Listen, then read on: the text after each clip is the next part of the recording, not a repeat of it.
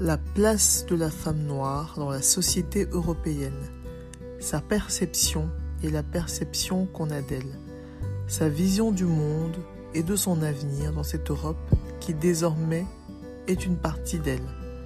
Voilà quelques-uns des sujets abordés avec les invités durant ce podcast. Nos discussions vont permettre la synthèse des points de vue, mais aussi mettre en évidence l'hétérogénéité de ce groupe.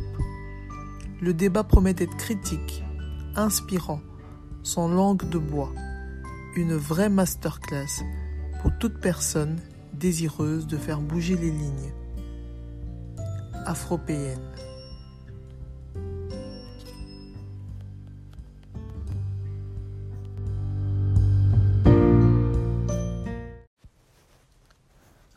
Bonjour à toutes et à tous.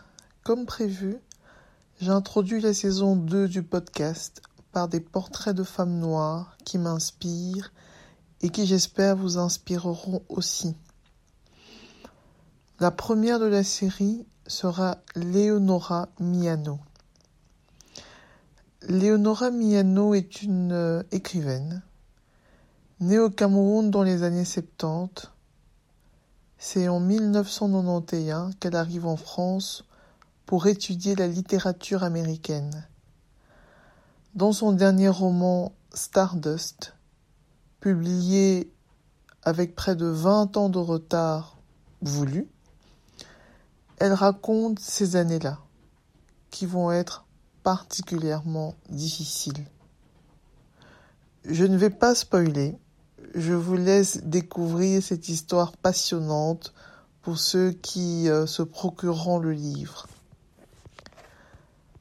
Je découvre Leonora Miano entre septembre et octobre de l'année 2022 en écoutant un podcast féministe appelé La Poudre de Lorraine Bastide.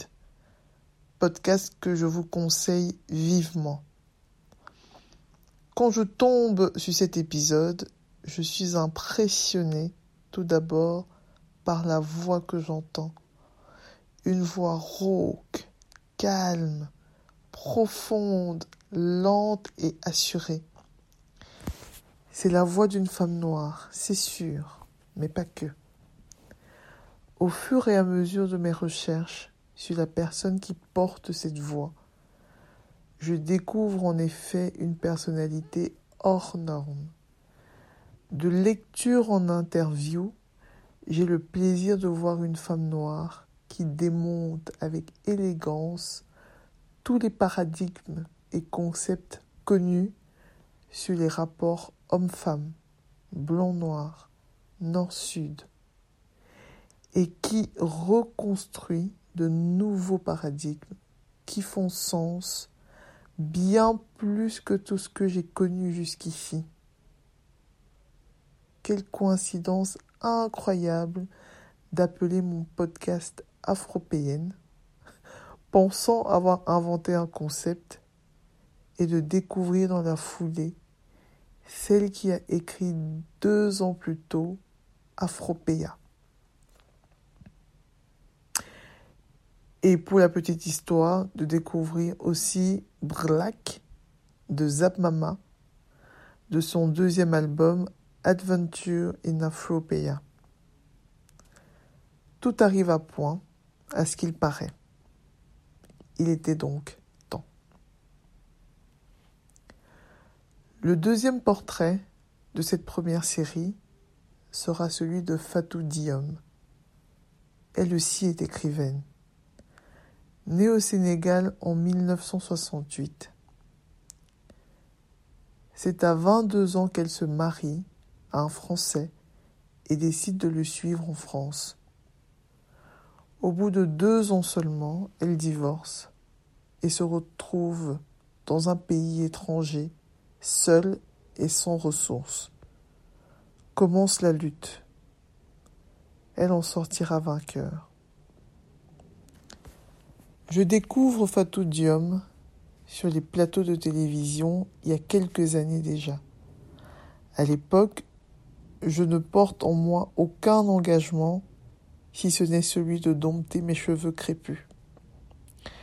Je suis bouche bée devant cette femme noire qui tient tête à tout un plateau d'hommes et de femmes blanches, et qui, avec des arguments construits et implacables, repense le rapport au racisme, remet le bourreau à sa place, et surtout ne mâche pas ses mots.